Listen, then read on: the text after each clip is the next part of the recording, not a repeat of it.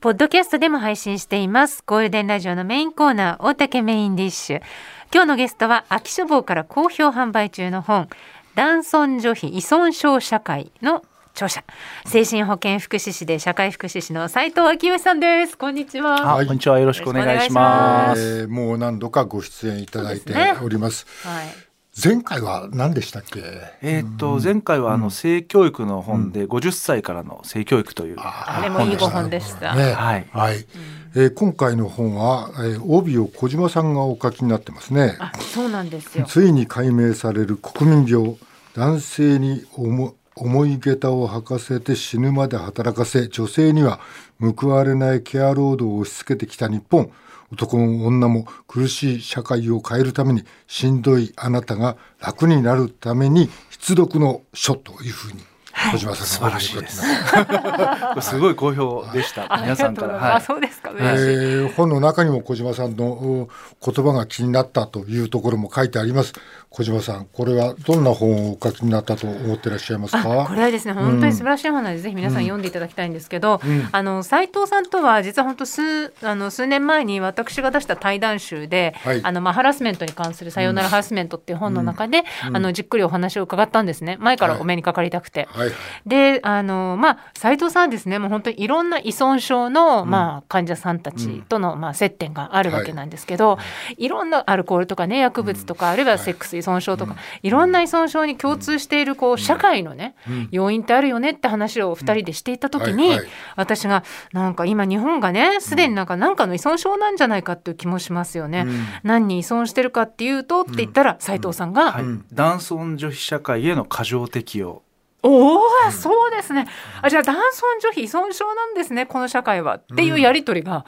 自然発生したんですよ。なるほど。ね、そうです。それが2019年で、でそこから私が斉藤さんに「ね斉藤さん、うん、男尊女卑依存症社会の本読みたい」とかって、そうでした。ね、ずっとしつこく言ってて、このほどめでたくね、い。いご本で、これ結構ね反響も大きいご本ですけど。そうですか。どんなことがこの本には？いやこれ、斉藤さんは何しろその、まあ、性犯罪を犯した人がね、そのまあ社会復帰するにあたっての,、あのまあ、治療とかもやってらっしゃるんですけど、とにかくいろんな人が、まあ、特に、えっと、いらっしゃる男性の患者さんが多いんですか、ね、そうですね、まあ、特にあの DV のあの加害の方や性犯罪を、まあ、繰り返してきた方々の中の、その生きづらさの背景に、このまあ、男は男らしくあれというような社会からのこのジェンダー規範の、えー、まあ期待とか押し付けが、まあ、彼ら自身のその生きづらさの根っこにあるんじゃないかという気づきがありましてでこれって彼らだけじゃなくて私自身もそういう苦しさってなかっただろうかって振り返った時に、まあ、あのパズルのピースがはまったように、あこれだってと思って、まあ、書き始めたというのが大きなきっかけになります。なるほど。事件が起きたりするとね、うん、ああなんかその、まあちょっとあの性悪なやつがいるんだなとかね、うん、なんかそういう特別な環境で育ったね、うん、あの人なんだろうなとかって思ってしまいがちですけれども、斎、うん、藤さんも2500人とか、うん、いろんなすごい人数の方の話を聞いて、はい、実はこの社会で暮らしてる人が大なり小なり、犯罪は犯さないまでも、男性も女性もなんだか生きづらい苦しい、これをなんかどこかで鬱憤晴らしたいと思うようなものを抱えてるものには共通点があるって気がついて、はい。そうですね、書いたっていう感じ、うん、それもあの私も含めて、うん、まあ、私こういう加害者臨床っていう仕事をしてるんですけど、はい、私自身の中にもすごく生い立ちから振り返ると、うん、根強い男尊女卑の価値観が私の中にすごくあるっていうのに気づいて。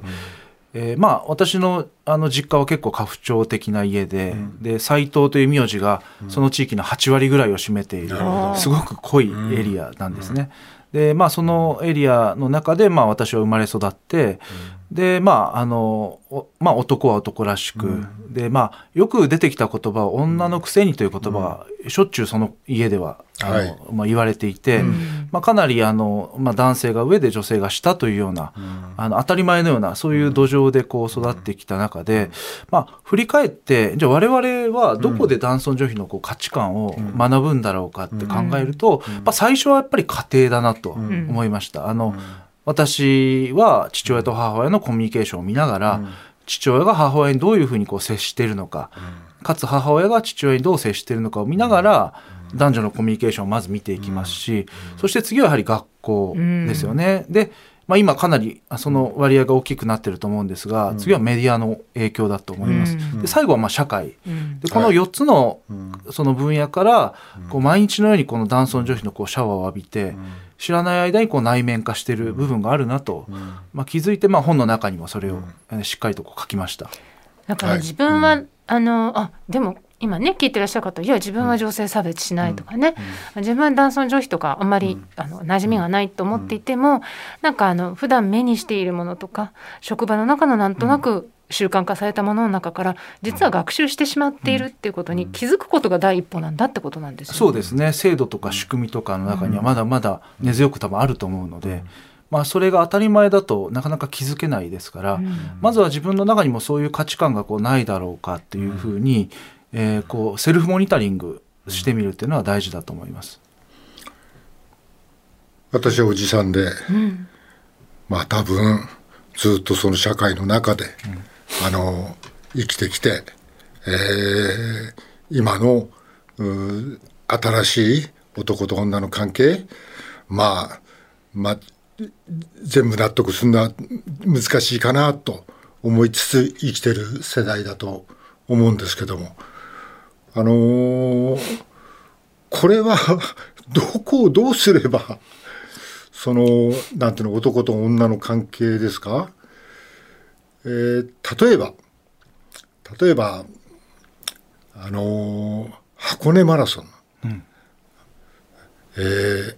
青学と駒澤が争ってますね、はい、えー、監督がいますね、うん、いろんな言葉を飛ばしておりますがそういうこともなんか男社会女社会と関係ありますか、うん、あのまあ、有名なエピソードとしては、駒澤大学が、はい、あの箱根駅伝の時に、まあ、監督が、そのランナーに、あの男だろうという言葉をこうかけて、はい。はい、えー、その言葉を聞いた選手が、はい、えー、もう火事場の馬鹿力のような、最後の、うん、えー、っと、スピードを出して優勝したというエピソードがあったんですが、はい、私はあのエピソードを聞いた時に私も実はずっと体育会系で、はい、あのサッカーをやってきたので、育ってきたんですが、まあ、私も同じように、あの男だろっていう言葉は何百回と指導者からかけられてきて、その都度あれを聞くと、よくわからない力がみなぎってきて。えー、相手に対するですね、うん、その闘争心というか、うん、勝たなきゃっていう気持ちが生まれてくるんですが、うん。はい、一方でですねなんでそういう気持ちというか脳がそういうふうにこう反応するんだろうかって考えると、はい。はい、負けると男として認められないとか、えー、っともしかしたら自分はこのその競争からドロップアウトしてしまうんじゃないかという恐怖とか、実は背景には、男性側が抱える恐怖一番認めたくない感情って男性は恐怖だと思うんですけど、その恐怖が怖いからこそすごい力が出るんじゃないかというふうに私自身ちょっと自分を振り返って思いまして、で多分私の中にもまだですねこの男だろスイッチがありまして、多分それはずっと死ぬまであるんですが、ただちょっと違うのはもし男だろうと私の上司が例えば言われてもですね、えー、それが対する反応の仕方も今我々が自分で選択できるので、うん、そこがちょっと条件反射に脊髄反射的に反応するんではなくて、うん、選択できるようになったっていうのは、うん、まあ、少しちょっと成長したところかなとは思います。選択できるってどういうことですか？えー、っと私の中にも男はこうあらねばならないとか、えー、こうでないと男じゃないとかこういう価値観はまだまだあるんですが、まあ、そういう情報が入ってきた時に自動思考のように男ならって反応するという自動思考はあるんですけどそれに対する、えー、っと反応の仕方が自分の中で選択肢がいろんな選択肢がこう増えてきたというそのプログラムでもよくやるんですけど認知の歪みに対する反応の仕方をどう変えていくかえじゃあ例えば前だったらその男だろうって言われたらわ男らしくないって言われたくないから頑張るっていう、はい、がむしゃらにやるっていう、はい、たった一個の反応しかできなかったのが、はい、それ以外の反応ができるようになる。そうですね。それ以外にもこういう多様な選択肢があるしそうじゃなくてもやっぱり自分らしさってそうじゃないよねって。自分らしさってもっと違うよねって。でそれを大事にやっていこうとか、そういう選択肢がこう増えてきたような気がします、ね、例えば具体的に言うと今ねこれ聞いてる方の中にも運動やってたり、うん、職場でね、うん、男だろうって言われてプレッシャーかけられてる人いると思うんですけど、はい、じゃあそのがむしゃらにそれにあのまあ、恐怖に駆られてがむしゃらに頑張る以外の選択肢ってどんなものがあるんですか？いやそれはやっぱりその社会のこの価値観会社の価値観の中だけで生きてると、うん、やっぱりそれが絶対的な価値観の一つになってしまうので、はい、その他にも自分がこう依存先を作ったりとかつながれる仲間を持つことでバランスを取るっていうのが一つ方法かなと思います。じゃあ今ここで上司に男だろうって言われて頑張れなかったとしても結果が出せなかったとしても大丈夫上司からはお前がっかりだって言われるかもしれないけどまあ友達には受け入れてもらえるとか、うん。あと家庭もありますね、その人がもし家庭を持っていれば家庭の中でしっかりと承認されている環境があれば、うん、そこも一つの彼らの拠り所になると思います。監督の立場だったら、はい、走ってる若者に、えー、どういう声をかければいいですかね？難しいですね、はい、私も何百回と男だろうって言われてきたので、はい。はい、どういう声かけがいいんだろうかって考えることあるんですけど、逆にあの子を大切にしてもらった時はすごく嬉しいので、名前で、あの、うん、これだけ練習頑張ってきただろうって、そのそこに自分の固有名詞をつけて、あの励ましてもらえると、よりもっと勇気がなんか湧いてくるような気がしますね。ね。うんうん、斉藤斉藤あ何のために今日までやってきたんだ？お前の力を発揮しろみたいなのはいいんです。そうですね。そっちの方がもうちょっと前大丈夫、男だろうよりは確かに斎藤頑張れ、はい、斎藤いいぞとかね。あの時しんどかったけど一緒に頑張ったじゃないかみたいなの方が確かに。はい。あのは励まされる感じはしますね。そのお男だろうっていう言葉がまあ随分今まで自分を解放できなかった言葉の一つっていうふうに考えられるようになってきたっていう意味ですか？そうですね、うん、あの当時は、はい、まあ、それがあのそれに応えなきゃっていう、はいそれに応えないと自分は見捨てられるかもしれないという恐怖があったんですけど、まあ、それが先ほどの,、あの声かけに変えると、やっぱり恐怖ではなくて、えー、勇気づけとか励ましに変換されるので、そこはだいぶ変わってきたかなと思います。あのね、これ聞いてらっしゃる方、あ分かった。じゃあ斎藤男だろうって言えばいいんだなって。そうじゃないですよ。そうそうじゃないですよ、男だろうを使わないで励ますにやってことなんです。これねこの5本読んでてへーってやっぱり、あの分かりやすく書いてあるのは、そのまあ、えー、斉藤さんがこのいわば臨床の現場で出会ってきた人っていうのは、うん、DV だったり性加害だったりっていう、まあ、うん、あまあ人を傷つけるようなね、犯罪行為にも手を染めた人もたくさんいらっしゃって、だけどこういろんなアルコールや薬物やそれからそうあの痴漢とかいろんなこうやめたいけどやめられない行為に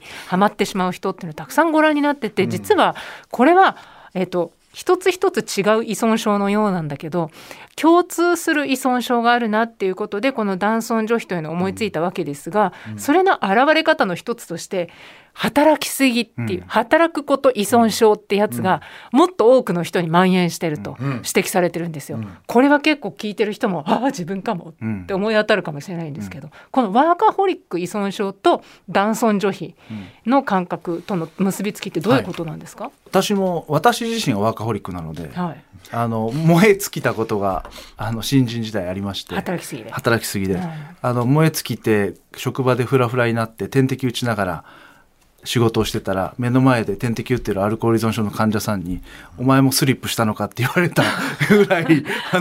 の同じような経験があるんですけどそのまあそのワーカホリックという男性が仕事にこう端的できる環境の背景にはやっぱり家庭で誰かがその子育てだったり家事だったりを負担しているわけで私はこのワーカホリックを支える社会構造の一つに性別役割分業がしっかりとあって男は仕事女は家事だろ、はい、まあそれは今だいぶね解消されつつあると思うんですけどでも圧倒的にまだまだやはり男性が家事に関わる子育てに関わる時間は少ないと思うんですね。まあ、そういうこう社会の構造によって男の働き方が支えられてきた。えー、ででも男性はその組織の中であの痛みを感じながらも酒で紛らわしながら時には覚醒剤やりながらあの24時間働けますかという時代もあったわけで、まあ、朝晩の満員電車で痴漢をしながらそうですね。それもありますね、はい、だから、まあ、こういったところが実はあの依存症の診断がついてクリニックに来ない人たちの特に男性たちの中にも蔓延している依存症の一つで、まあ、このワーカホリックの問題に取り組んでいかないとやっぱり私はこの男性の自殺がすごく多いですよね、この問題も解決できていかないと思いますしあの男性の生きづらさに向き合うっていうところと男性の働き方、うん変えていくっていうところはすごく連動してるんじゃないかというふうにまあ感じてます。でそれがすごくそのストレスだとか歪みが極端に出てしまった人が、まあ痴漢をしたりあるいは DV に走ったりそれからまあアルコール依存症になったり薬物依存症になったりということで斉藤さんのところに来るわけですけど、おそらくその今までにご覧になった2500人の後ろには何十万何百万のまあ男らしさにまあ駆り立てられて働きすぎになって心をまああの壊している人たちがいるだろうと。でその人たちを生活上支えているのは、うん、女なんだからお前家事と育児は全部お前がやれって言われて、うん、あのやらされてる女性たちもその後ろにいるんだということが書かれてますね、この本には。はい、あのあえて意を唱えますがこの男社会が交通した中でその中で男たちは働いてますよね。で今までは変な言い方ですがこのワーカホリックね。これだけで良かったっていう言い方もできますよね。はいはい、その上に今なんかこううちの方のもう手伝ってよ。はいあじゃあ子供迎えに行きますと、えー、お弁当は私作りますよ。と、えー、病院は子供に私が連れて行きますよっていうその仕事に会社で休暇もろくに申請してもなんかあんまりうまくもらえない中で、役、男の、特に若い男の人の役割が増えちゃってるんじゃないかっていうふうに、俺は錯覚してるんですけど、どうですか、そうですね、まあ、増えているというよりは、うん、まだまだ職場の中に従来の男尊女卑の構造、だだからどこの社会でも、そうです、ね、なんかまだその尾っぽ残ってるんですよね、今、この現在、だからこの会社でもどこでもね。それと一人一人の、僕も子育てをしたいっていう男性の、そのまあまあ、要するに幸せになりたいとか、家族と過ごしたいっていう欲求が合致しないわけですよね。そうですね、今の仕組みと。今の仕組みじゃだってこれ無理でしょ？だって。それで上司が言うんですよ、俺なんて、もう子供の出産なんか立ち会ったことなかったぞ、親の死に目にも合わなかったぞ、お前働くってそういうことだっていう上司がまだいたりするってことですよね。そうですね、だから社会の方がこれをかあのねちゃんとそういう会社がないとなんかこう男の人あの若い男の人板挟みにあっちゃってんじゃないかなって思っちゃうんですけど、女の人もそうですよ女の人も仕事もちろんそうだね、ね、だからみんな苦しい、そうですね、うちのクリニック圧倒的にまあ女性が多いんですけど、はいはい、働いてる人？クリニックなので、はい、あの男性がまあ1割ぐらいですかね、で男性の若い世代の人たちも、あの育休やっぱり取るようになってきて、でまあ、私が20代の頃はそういうことはま一切なかったんですけど、うん、でその20代のあの育休取ってたスタッフが帰ってくる時に男性スタッフがですね、まあ、一定期間休んで、はい、取ってよかったってみんな言うんですよね。やっぱりあの、この子供が生まれてあのもう戻ってこないこの時期にこれだけたくさんの時間使って関われるっていうのはやっぱり今までもちろん仕事でお金稼ぐことも価値を見出してたけどもそこでは得られないようなもう絶対戻ってこない貴重な経験ができたんだって結構口々にみんな言って、帰ってくる20代の男性たちがいてで私は育休取ってない世代なんですけど、私はその世代仕事をずっとやってたので、えー、まあその子供が初めて歩き出したりとか、うん、えー、初めて話した言葉を聞くという機会を逃してきたんですけど、うん、まあ、それを一緒にこう立ち会ってパートナーと聞ける機会があるっていうのはじゃ今考えるとそういう貴重な機会を私は仕事をすることで失ってきたなと、まあ、今になってやっぱ思いますね。うん、いやだから、まあ、そういうふうにね育休があって、まあ、それを楽しめてよかったって言える若い人がいるっていうのはとてもいいと思うのね。ただ社会の中で育休取るみたいなことがだねまだちゃんとしてないんじゃないかと思うんだけど。うん。まあ、今ね男性育休を取りましょうってね、政府も一生懸命こう掛け声をかけてね、制度作っただけじゃなくてちゃんと取れるようにしないとダメですよって企業にも言うようになってきましたけど、でもまあこのご本の中にも出てきますけどまだまだその、まあ、普通こうだよねっていう感覚として、うん、まあ、子供が生まれたら男性も休むもんだよね、うん、とはまだ考えてる人は多くはないですよね。であともう一つ私はこのご本あの読みながら思ったのは、あの子供を持つ人がすごく少なくなっているので、うんうん、そうするとその育休によって働き方を変えるっていうきっかけすら持てない人の方が多いと思うんですよ。でその方々はすごくワーカホリックになりやすい、なぜなら仕事以外やりがいを感じないから。で仕事で頑張る時にそのいわゆるあの斉藤さんがおっしゃるところの男尊女卑的な価値観を繰り返し刷り込まれ、うん、男は男らしくあれ弱音を吐くな働き続けろって言われてあれ自分何のために生きてるのかなって思ってしまう人は、子供が少ない社会って増えると思うんです、うん、ここどうすればいいと思いますか？うんやっぱりこれは私自身はこの本書く中で、はい、あの男性側に向けて書いたんですこれ。え、うん、あの、ただ男性に届いてないんです、なかなか。うん、あのえー、っとすごく拒否される人が多くて、うん、えー、でも私は男性に向けて書いたんですけど、うん、やっぱり男性自身がまずその変わるきっかけとして、えー、この社会自体がこう男尊女卑の構造があって、うん、でその中で生まれ育ってきて自分ももしかしたらそういう価値観を内面化してるかもしれない。まずそこの認めるところからやっぱり変わっていかないといけないと思うんですよね。だから私自身は、まあ、今あの男性ばっかりみたいな、あのことを言うような流れもありますけど、私はこれ男性が変わるいいチャンスだと思っていていいチャンス。いいチャンスだと思うんです、うん、その生き方や働き方を変えるいいチャンスだと思います、つまり自分自身が幸せになるための。そうです。で私それなぜそう思うかというとあのアルコール依存症とか薬物依存症の男性の患者さんたちが回復していく過程を見てるとみんなすごく幸せになっていくんです。その従来の価値観から解放されて、同じ問題を持ってる仲間とつながって肩書きとか年収とかそういうことでマウント取るような必要がなくあの自分のありのままの姿を仲間の中でさらけ出せ今日一日酒や薬をやめていくこういう日々を積み重ねる中ですごくこう楽に幸せに生きてる人たちをたくさん見ていて、うん、私実際やっぱり回復していく依存症の人たちかっこいいなと思うんです。うん、こういうまあでもあの依存症になれって言ってるわけじゃないんですけど、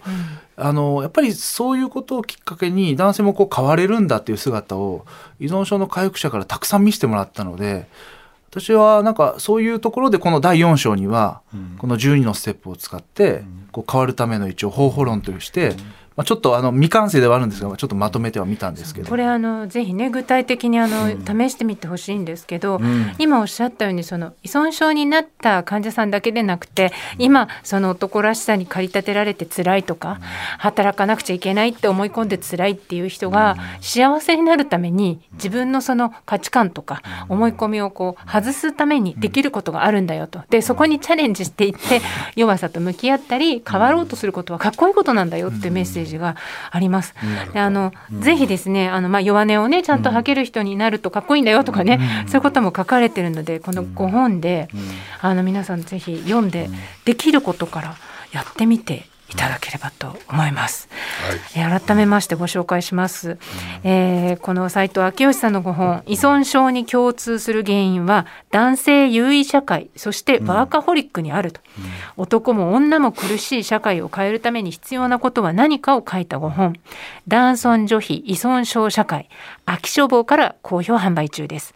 またもう一つ別のご本で、うん。えー、幻冬写真書から子供への性加害性的グルーミングとは何か、うん、まあ、これはジャニーズ事務所の時にもあの結構話題になった言葉でしたけど、うん、性的グルーミングとは何か、うん、ブックマン社からつながりを取り戻すという、うん、えー、本も、えー、販売中です。あのこのね、えっと、幻冬写真書から出てるのが性的ぐるみの5本で、それで、えっと、ブックマン社からのこのつながりを取り戻すという本は、これは何の5本ですか、あこれはあのお母さんから性虐待されたアルコール依存症の当事者の方の回復のストーリーを